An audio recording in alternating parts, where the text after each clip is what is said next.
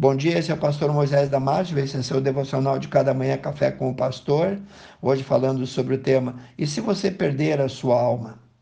Em Mateus 16, 26, Jesus disse que aproveita o homem ganhar o mundo inteiro, se perder ele a sua alma, o que dará a este homem recompensa da sua alma a preocupação, a ansiedade, a inquietação de ganhar o mundo inteiro faz o ser humano não ter consciência exata do valor da existência de sua alma.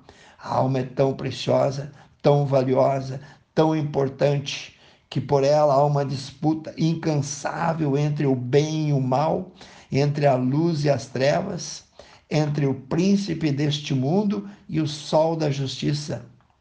O desejo de ganhar o mundo inteiro acontece quando a única preocupação de alguém é querer satisfazer, querer gozar todos os prazeres proibidos da carne durante o tempo chamado vida. Ninguém nunca ganhou o mundo inteiro, nem vai ganhar. Mas mesmo que ganhasse, ainda assim, a salvação de sua alma deveria ainda ser o seu objetivo mais importante.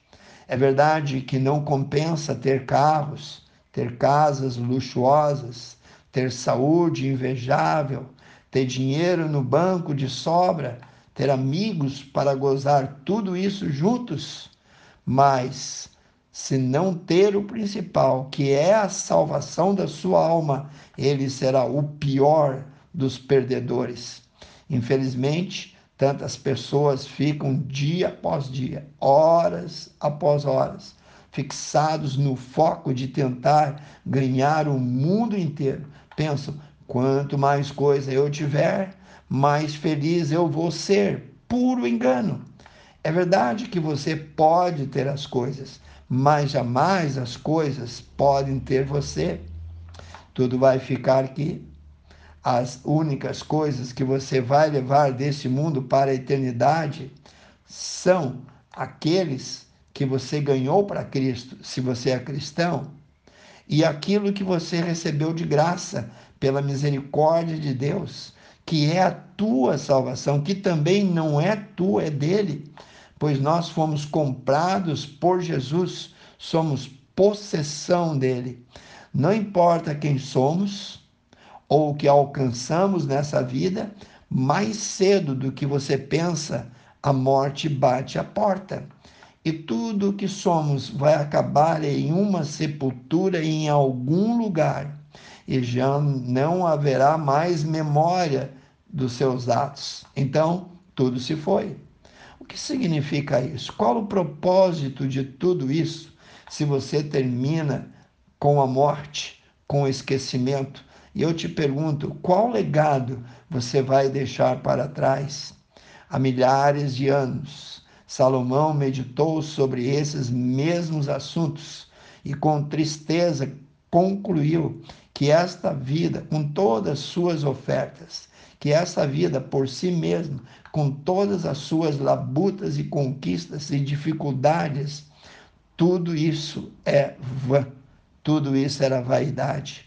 Há muita gente boa procurando se esconder de Deus, há muita gente procurando fugir, não sei para onde.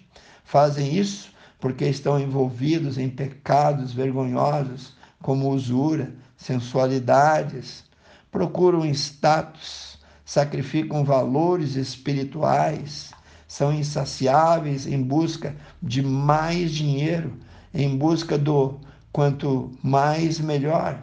E assim não veem que estão perdendo sua própria família e aos poucos estão se diluindo, se dissolvendo neste mundo vil, indo em uma viagem sem retorno. O apóstolo João fala em sua primeira epístola sobre o perigo da soberba da vida, deste orgulho que, pela sua futilidade, levam muitos a uma vida infeliz. 1 João capítulo 2, versículo 16, que fala, que fala sobre essa futilidade que é a soberba da pessoa querer ser superior. Então, logo vai querer ser admirado pelas outras pessoas.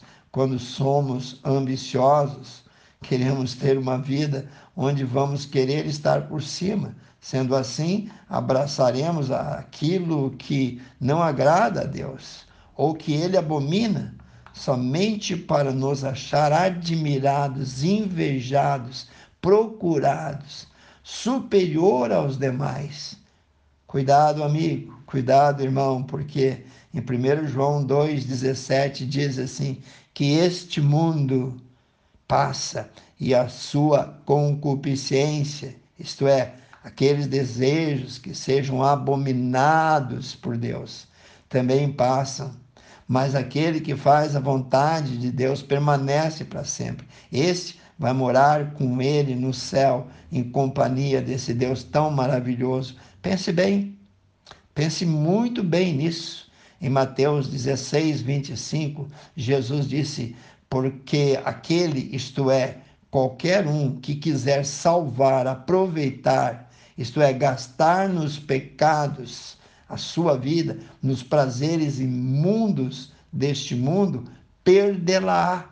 E quem considerar perder a sua vida, isto é, rejeitar as ofertas ilícitas por amor de mim, achará será salvo. Que Deus te abençoe. Quero orar contigo, amantíssimo Deus eterno Pai. Abre o coração e a mente, Senhor, dos que ouviram. Ajude-nos a pensar que é um bem muito valioso, bem maior do que tudo aquilo que o inimigo pode oferecer para nós, que é a nossa salvação, que lá na cruz do Calvário foi providenciada por Jesus quando ele pagou para morrer por nós, quando ele pagou todos os nossos pecados e morreu para nos salvar. Querido Deus, abençoe cada um. Eu oro e peço em nome de Jesus. Passe adiante esse devocional e eu te vejo no próximo Café com o Pastor.